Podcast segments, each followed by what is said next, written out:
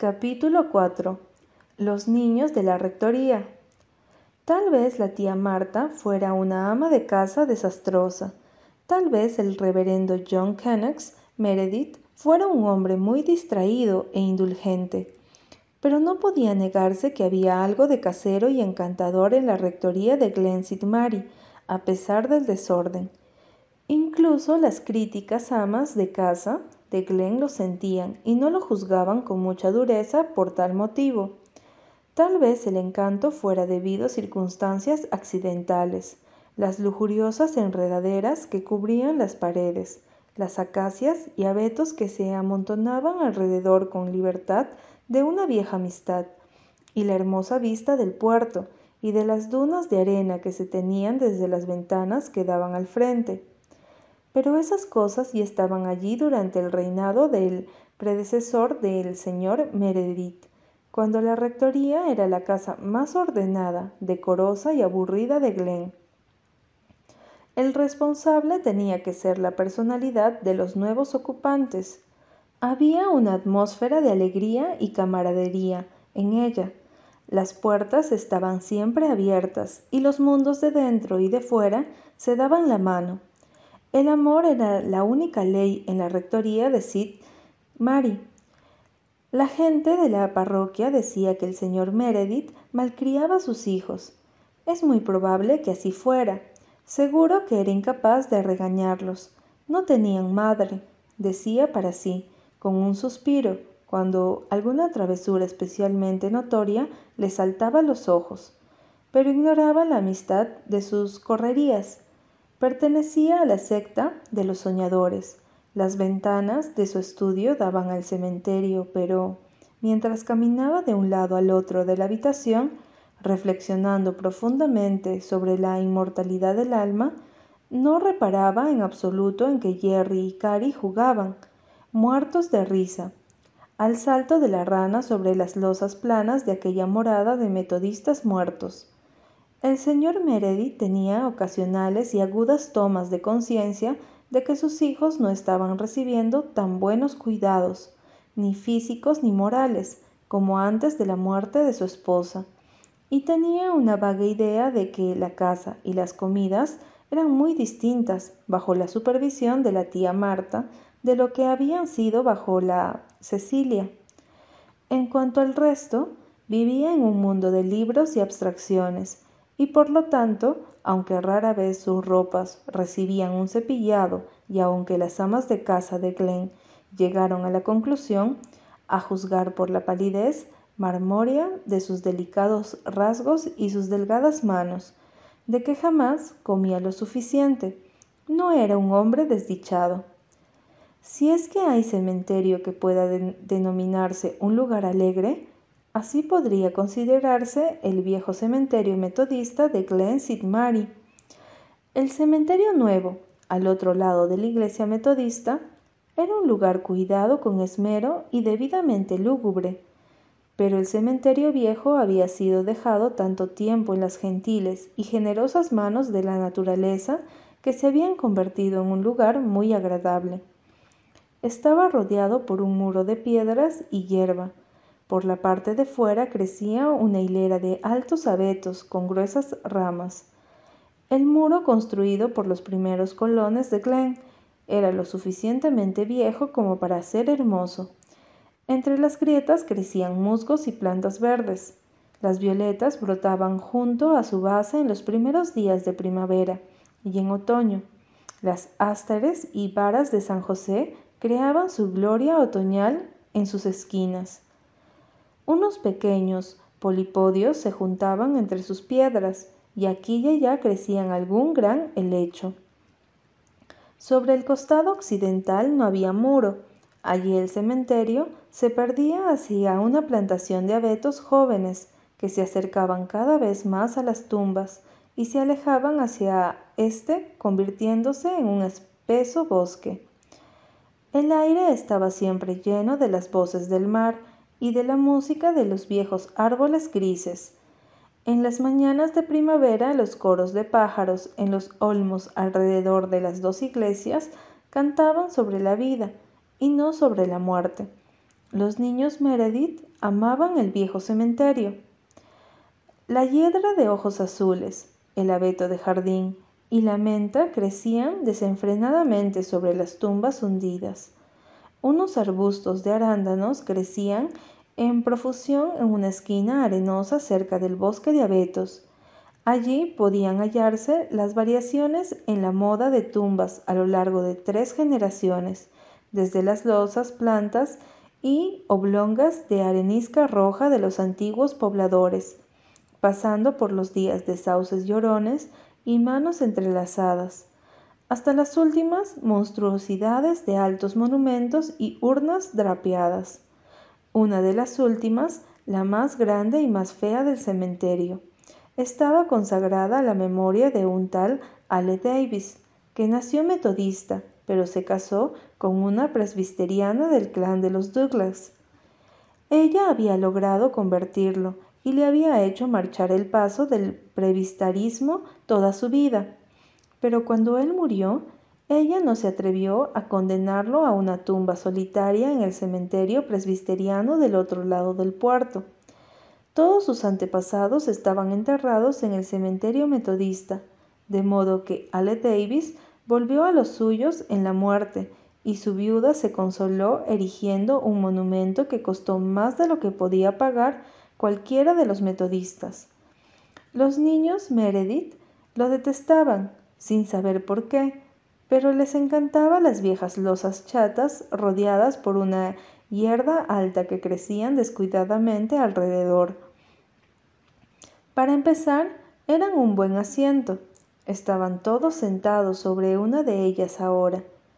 Jerry, cansado de jugar al salto de rana, tocaba la armónica. Cary contemplaba fascinado un extraño escarabajo que había encontrado. Una intentaba hacer un vestido para su muñeca y Fait apoyaba sobre sus delgados brazos bronceados, balanceada los pies descalzos al delicioso ritmo de la armónica. Jerry era moreno y tenía los grandes ojos negros de su padre, pero en él los ojos eran brillantes en lugar de soñadores. Fait, que le seguía, llevaba su belleza como una rosa, indiferente y radiante. Tenía ojos de un castaño dorado, rizos del mismo color y mejillas rosadas. Reía demasiado para el gusto de la, congregación de su padre y había disgustado a la vieja señora Taylor, la desconsolada cónyuge de varios esposos fallecidos, al declarar descaradamente y, para colmo de males, en el portal de la iglesia. El mundo no es un valle de lágrimas, señora Taylor, es un mundo de risas. La pequeña soñadora, una no era propensa a la risa. Sus trenzas de lacios cabellos negrísimos no traicionaban al menor rizo rebelde, y en sus ojos almendrados de un profundo azul asomaba algo de melancolía y pena. Tenía la costumbre de entreabrir los labios y dejar ver los dientecitos blancos, y así una sonrisa tímida y meditabunda se dibujaba en ocasiones sobre su carita. Era mucho más sensible que Faíta a la opinión pública, y tenía la incómoda sensación de que había algo no muy apropiado en su forma de vida. Ansiaba corregirla, pero no sabía cómo. De vez en cuando quitaba el polvo a los muebles, pero así nunca encontraba el plumero, que jamás estaba en el mismo lugar, y cuando aparecía el cepillo de la ropa, intentaba cepillar el mejor traje de su padre. Una vez cosió un botón con grueso hilo blanco. Cuando el señor Meredith fue a la iglesia al día siguiente, todos los ojos femeninos vieron ese botón y a la paz de la Asociación de Damas de Beneficencia se vio alterada durante semanas. Cari tenía los ojos claros, brillantes de un profundo azul valiente y directos de su madre muerta, y los mismos cabellos castaños con destellos dorados. Conocía los secretos de los insectos y tenía una especie de cofradía con abejas y escarabajos, a una no le gustaba sentarse cerca de él, porque nunca se sabía qué extraño bicho podía ocultar, Jerry se negaba a dormir con él, porque una vez Carrie se había llevado a la cama una culebra recién nacida, de modo que Carrie dormía en una vieja camita, tan pequeña que él nunca podía estirarse del todo, y tenía extraños compañeros de cama. Tal vez el hecho de que la tía Marta fuera medio ciega resultara conveniente cuando hacía esa cama. En general era una carnada divertida y encantadora. Seguro que el corazón de Cecilia Meredith se encogió de pena al enterarse a la certeza de que debía dejarlos. ¿Dónde te gustaría que te enterraran si fueras metodista? preguntó Fait con, con jovialidad. La pregunta abrió un interesante campo de especulación. No hay muchas opciones. Está todo ocupado, dijo Jerry. Creo que a mí me gustaría aquel rincón cercano al camino. Podría oír los coches que pasan y a la gente cuando charla. A mí me gustaría aquella pequeña hondonada bajo el abedul, declaró una. Ese abedul está lleno de pájaros y por las mañanas cantan como locos. Yo elegiría el Panteón de los Porter, donde hay tantos niños enterrados. Quiero tener mucha compañía, manifestó Faid. ¿Y tú, Cari? Yo quisiera que no me enterrasen, pero si no hay más remedio, querría que fuera en ese hormiguero. Las hormigas son tan interesantes. Qué bueno han debido de ser los que están enterrados aquí acotó una, que había estado leyendo los viejos y elogios epitafios. Parece que no hay ni una sola persona mala en todo el cementerio. Los metodistas tienen que ser mejores que los presbiterianos, después de todo. A lo mejor los metodistas entierran a los malos como a los gatos, sugirió Cari. A lo mejor no se molestan en traerlos al cementerio. Tonterías, dijo Fait. Los que están enterrados aquí no han sido mejores que otros. Pero cuando alguien se muere, no se puede decir nada de él que no sea bueno, porque si no, vuelve y te asusta. Me lo dijo la tía Marta. Yo le pregunté a papá si era verdad, y él me miró como sin verme y murmuró ¿Verdad? ¿Verdad? ¿Qué es verdad? ¿Qué es verdad? ¿O tu bromita? Pilatos. Llegué a la conclusión de que ha de ser verdad, me pregunto si el señor Ali Davis vendrá a asustarme si yo arrojo una piedra a la urna que hay encima de su tumba, se inquietó Jerry. Vendría la señora Davis, dijo riendo Fait. En la iglesia nos observa como un gato a los ratones. El domingo pasado le saqué la lengua a su sobrino, y él me contestó igual. Tendrías que haber visto la mirada que me dirigió. Seguro que le tiró de las orejas cuando salieron. Si la señora Elliot no me hubiera dicho que no debemos ofenderla de ninguna manera, le habría sacado la lengua también a ella. Dicen que Jane Blythe le sacó la lengua una vez y nunca volvió a llamar al padre, ni siquiera cuando el marido se estaba muriendo, informó Jerry. Me pregunto cómo serán los chicos Blythe. A mí me gustan cuando los vi, dijo Fait. Los niños de la rectoría estaban en la estación la tarde en que llegaron los Blythe sobre todo Jem. En la escuela dicen que Walter es mariquita, señaló Jerry. No lo creo, protestó una, a quien Walter le había parecido muy guapo. Bueno, la cuestión es que escribe poesía. Bertie Shakespeare me contó que ganó el premio que el maestro dio el año pasado por escribir una poesía. La madre de Bertie estaba convencida de que él tendría que haberlo ganado. Por el apellido, pero Bertie dice que él no podría escribir una poesía ni aunque de eso dependiera la salvación de su alma, a pesar de su nombre. Supongo que los conoceremos cuando empiece la escuela, reflexionó Fait. Espero que las chicas sean buenas. La mayoría de las chicas de por aquí no me gustan, hasta las simpáticas son aburridas, pero las mellizas Bly me parecieron divertidas. Yo pensaba que los mellizos siempre eran iguales, pero no.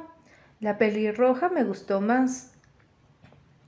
A mí me gustó la madre, dijo una con un ligero suspiro, una envidia a las madres de todos los niños. Tenía apenas seis años cuando murió la suya. pero conservaba algunos recuerdos muy queridos, atesorados en su alma como joyas, de abrazos al atardecer y juegos matinales, de ojos llenos de amor, de una voz tierna y de una risa dulce y alegre. Dicen que no es como otra gente, acotó Jerry. La señora Elliot dice que es porque nunca ha crecido, reflexionó Fait. Es más alta que la señora Elliot. Sí, sí, pero es por dentro. La señora Elliot dice que la señora Blythe sigue siendo una pequeña por dentro. ¿Qué es ese color? Interrumpió Carrie olfateando. Ahora lo olían todos. Un aroma delicioso llegaba flotando en el quieto aire vespertino, desde el valle que había bajo la colina donde estaba la rectoría. Me da hambre, dijo Jerry. Solo hemos comido pan y melaza en el almuerzo, y otra vez en la cena, se quejó una. La tía Marta acostumbra hervir un gran pedazo de cordero a principios de semana, y lo servía todos los días, frío y grasiento, hasta que se terminaba. Fait, en un momento de inspiración, le había puesto el plato el nombre otra vez, y así se lo conocía invariablemente en la rectoría. Vayamos a ver de dónde viene ese olor, propuso Jerry. Todos se pusieron en pie de un salto, corrieron por la hierba con la despreocupación de cachorros. Saltaron un cerco y siguieron colina abajo por el terreno cubierto de musgo guiados por el sabroso olor que se hacía más fuerte cada vez. Minutos después, llegaban sin aliento al santuario del Valle del Arco Iris, donde los niños Blythe estaban a punto de bendecir la mesa. Se detuvieron con timidez. Una lamentó que hubieran sido tan precipitados, pero Dee Blythe se hacía cargo de situaciones más complejas que la presente. Dio un paso adelante con una sonrisa de camaradería me parece que sé quiénes son, dijo. De la rectoría, ¿no? Faíta sintió y la cara se le llenó de hoyuelos. Sentimos el olor de la trucha que están cocinando y nos preguntábamos qué era. Entonces tienen que sentarse con nosotros y ayudarnos a comerla, invitó Dee. A lo mejor no hay suficiente ni para nosotros, dijo Jerry, mirando con apetito la bandeja de lata. Tenemos tres por cabeza, contestó Jen. Siéntense. No fue necesaria más ceremonia, y todos se sentaron sobre las piedras musgosas. La fiesta fue alegre y larga. Nan y Dee probablemente habrían muerto de espanto de haber sabido lo que Fait y Una sabían perfectamente bien. Que Cari tenía dos ratoncitos en el bolsillo de la chaqueta, pero no se enteraron, de modo que el hecho no les afectó. ¿Cómo pueden las personas conocerse mejor que comiendo juntas? Cuando la última trucha hubo desaparecido, los niños de la rectoría y los niños de Ingleside eran amigos y aliados juramentados. Se habían conocido desde siempre. Los de la raza de José se reconocían al verse. Contaron la historia de sus breves pasados. Los niños de la rectoría supieron de Avonlea y Tejas Verdes, de las tradiciones del Valle del Arco Iris y de la casita junto a la costa del puerto, donde había nacido Jem. Los niños de Ingleside supieron de Whiter, donde vivían los Meredith antes de venir a Glen, de la queridísima muñeca de un solo ojo de una y del gallo mascota de Fait. Fait era propensa a enfadarse porque la gente se reía de que ella tuviera un gallo como mascota. Le gustaron los Bly porque aceptaron el hecho sin comentarios. Un gallo hermoso como Adán es una mascota tan buena como un perro o un gato, creo yo, dijo. Si hubiera un canario, a nadie le llamaría la atención. Y lo he criado desde que era un polluelo amarillo. Me lo regaló la señora Johnson en My Water. Una comadreja había matado a todos sus hermanos y hermanas. Le puse el nombre del esposo de la señora Johnson. A mí Nunca me gustaron las muñecas y los gatos. Los gatos son demasiado furtivos y las muñecas están muertas. ¿Quién vive en esa casa de ahí arriba? preguntó Jerry. Las señoritas West, Rosemary y Ellen, respondió Nan. Dee y yo vamos a dar clases de música con la señorita Rosemary este verano. Una miró a las afortunadas mellizas con ojos muy cuyo anhelo era demasiado gentil para convertirse en envidia. Ay, si ella pudiera tomar clases de música, era uno de sus sueños secretos. Nadie lo sabía. La señorita Rosemary es tan dulce y siempre se viste tan bien, dijo Dee. Tiene el pelo del mismo color que el caramelo de melaza, agregó, con añoranza, pues ella, como su madre, no se resignaban a sus rizos rojos. A mí también me gusta la señorita Ellen, declaró Nan. Siempre me daba caramelos cuando venía a la iglesia. Pero Dee le tiene miedo. Tiene las cejas negras y la voz muy profunda, explicó Dee.